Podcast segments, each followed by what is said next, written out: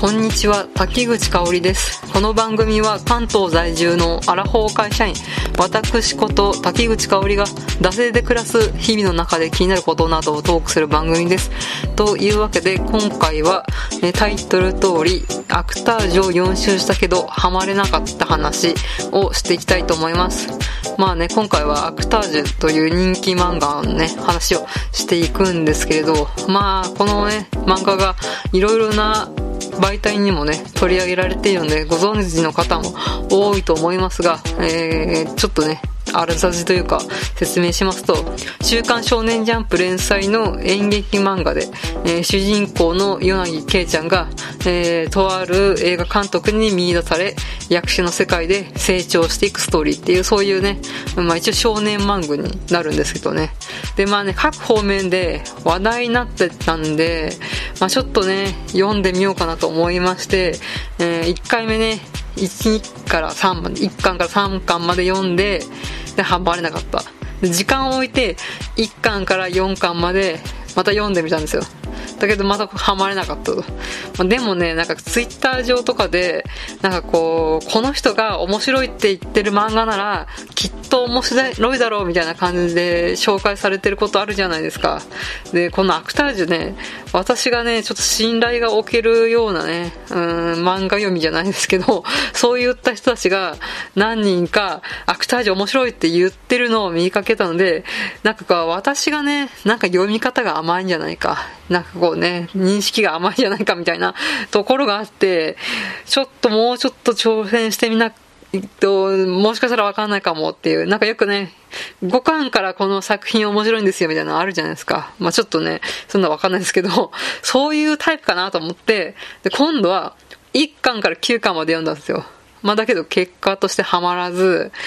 で、もう本当にね、最後のダメ落としとして、1巻から4巻までね、4回目のチャレンジをしたんですよ。うん。なんかね、もうここまで来るとハマってんじゃないかっていう感じなんですけど、なまだね、面白さからピンと来てないです。なんかね、いいなと思うポイントもちょいちょい出てくるんですけれど、全体的にね、なんかこう、今後もどんどん何、この、関数を買って、週刊連載まで、おおみたいな、そこまでのね、モチベーションみたいな、なってない感じで、えー、まあ、現在に至るわけなんですけれど、で、まあね、こんなにね、4週もね、読んだからにはね、うん、ちょっとね、分析じゃないですけど、自分なりに、ちょ、もやっとした気になるポイントをちょっと分析してみました。うん。別にね、なんかディスリゲーみたいな、そういうのをしたいわけじゃないんですけれど、まあちょっともやっとしたというか気になったポイントの方を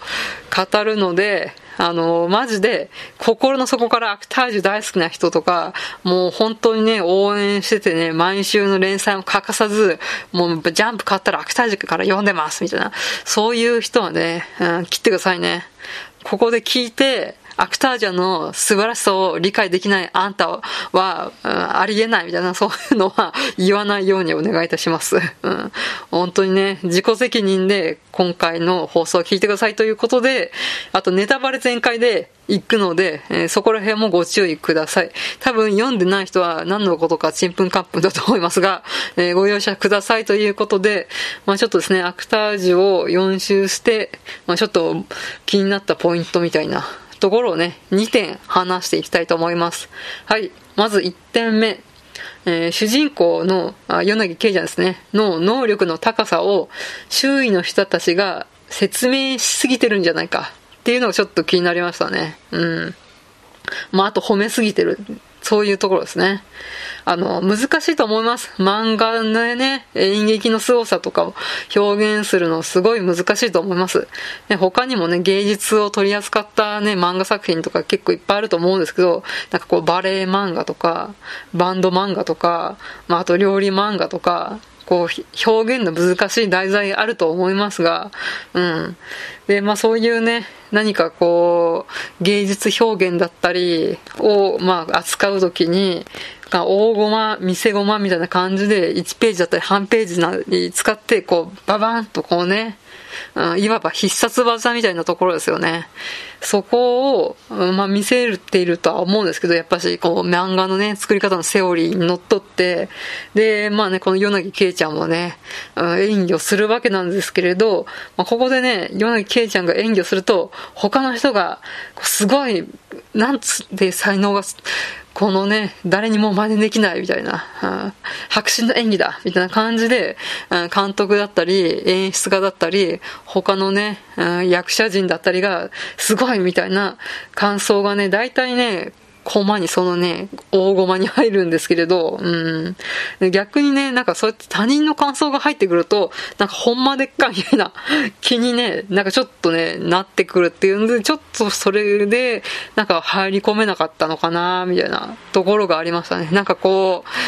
まあ、確かにね、他人の評価で凄さを見せるっていうのは一つの方法だとは思うんですけれど、なんかこう、柳圭ちゃん単体の凄さの表現みたいなのをなんかちょっとね、書いて欲しかったなっていうのはちょっとあります。うん、別にね、この他人に凄さをね、評価させてるっていうところだけじゃないと思うんですけど、結構そのね、他人の評価みたいなところが、うん、多い見せ方が多かったかなと思います。はい。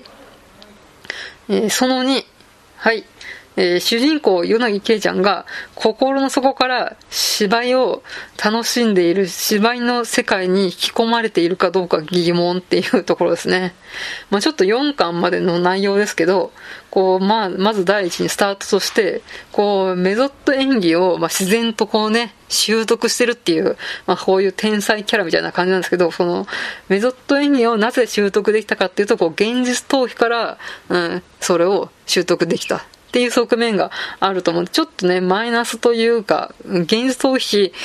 から、そのね、演技力が生まれたっていうところで、ちょっともやっとはするんですけど、で、まあ演劇の世界にね、行くわけですけど、最初に、うん、兄弟にお姉ちゃんは役者になるべきっていう風に言われて、そこでね、うん、背中を押されて、こう役者の世界に身を投じるっていうのも、なんかこう自分の意思があるのかないのかみたいな感じでそこもちょっと気になって、で、えー、次にね、江戸の町の、あの、町娘で、えー、エキストラ役やるじゃないですか。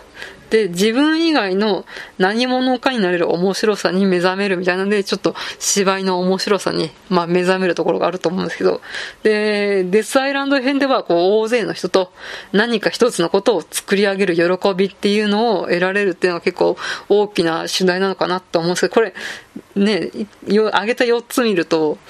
これ演劇の面白さみたいなところは、この町娘のエキストラのところだけでは、みたいな感じで、うん、果たしてね、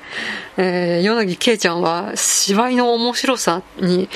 気づいているんだろうか、楽しんでるんだろうか、みたいなところでね、まあこれからね、気づいていくっていう展開もあるかもしれないんですけど、とりあえずこの4巻までは、あ果たして柳圭は心の底から芝居を、うん、楽しんでいるのか、演じたいと思っているのかみたいなね、ちょっとね、思ったりとかもしました。で、4巻の最後の方で、岩尾裕次郎っていう、まあ、大物演出家ですね、が、まあ、自分の、うん、死期が近いことをですね、与那木圭に伝えるっていう。で、その時ね、お前も同じえー、人種だ。役者になるために生まれてきたんだ。そうだろうっていうふうに、えー、伝えるんですけれど、まあ、その時にね、与那木圭ちゃんは戸惑い、まあ、苦悩をするんですよね。まあ、普通の、の反応だとは思います。うん、やっぱしね、まあ、いきなりね、俺、もうすぐ死ぬんだって言われたら、そりゃね、うん、普通の人だったらね、うん、狼狽してね、動揺してね、うん、しかもね、自分だけにしかね、あと自分と住山さんですね。あ、住、ん？あ、黒山さんか。黒山さんしか知らないですからね。で、他のね、役者陣には隠して芝居をしろって言うんだから、そりゃね、気になるんです。狼狽するんですけど、なんかね、まあ、今まであった演劇漫画の主人公ととか登場人物が、こう演劇狂みたいな、演劇狂いみたいな、人が多いから、なんかこのね、うん、なんか主人公ポジションのね、役者って、こう、死を伝えられたら、その死を利用、死をね、うん、向かう心みたいなところを演劇に、自分の芝居に利用できるんじゃないかって一瞬では思ったりとかして、で、そんなね、思いを持ってしまった自分に、すごい自己嫌悪、みたいな。だけど、演劇せずには折れないみたいな。表現せずには折れないみたいな。なんかね、そういうね、キャラ像みたいなのをちょっと私が求めてしまって、なんかこう、柳圭ちゃんの、え、リアクションがまあ普通だなっていうので、なんかね、そこでね、まあ私がね、他の漫画に影響されすぎなのかもしれないんですけれど、まあこの、えー、主人公像みたいなところが、ちょっとね、うーん、柳圭ちゃんの、うん、キャラクター像っていうのがちょっと掴みきれないというか理解しきれないままずっと読み続けてるっていうのがありました。うん。ねまあなんかこの、まあ名作と言われるね、演劇漫画結構ね、演劇狂いみたいな人多いので、なんか演劇をね、心の底から求めていて、禁止されてもやりたいみたいな、うん、演じていないと死んでしまうみたいなキャラクタ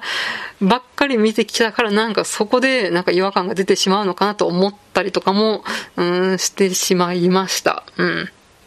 まあね、これからね、どんどんこのね、えー、監督じゃない、えっ、ー、と、岩尾さんが言ったようにね、うん、役者になるために生まれてきたみたいなそういうね、役者になっていくのかもしれませんが、ちょっとまあまだね、今の段階だと普通の感性の方はまだある女の子なのかなと思ったところが、まあちょっと気になりましたということで、ちょっと時間が迫ってまいりましたので、えー、まあ締めていきたいと思うんですけれど、まあちょっともやっとポイント、こんな感じで、まあだけどね、あの、銀河鉄道編のね、うん、舞台はね、すごい透明感が溢れてて美しくて繊細で、うん、良かったと思います。で、まあ多分ね、アニメ化とかね、なんか舞台化もね、今後控えてるっていうことなんで、まあ、するんじゃないかと思います。うん。アニメ、映画、舞台全部同じ新人の主人公の柳圭ちゃんの役みたいなことで多分メディアミックス展開みたいにやっていくんじゃないかなと思いますので、はい。そんなわけでですね、うん。まあ、私はですね、まあ、もし、このね、アクタージュがアニメ化をした時は、あの、銀河鉄道の舞台編の時はちょっとね、見てみたいなと思いまして、これ、なんか、結局ハマってるんじゃないかみたいな、うん、気がしますが、えー、まあ、とりあえず、えー、4 周したけどハマれなかった話を、えー、してみました。はい。えー、では、締めたいと思います。番組のご意見ご感想は、マシュマロまたは番組ツイッター、ダセ2018まで、番組ハッシュタグ、シャープダセ黒、漢字でダセカタカナで黒で感想等を詰めてください。ここまでのお相手は、滝口香織でした。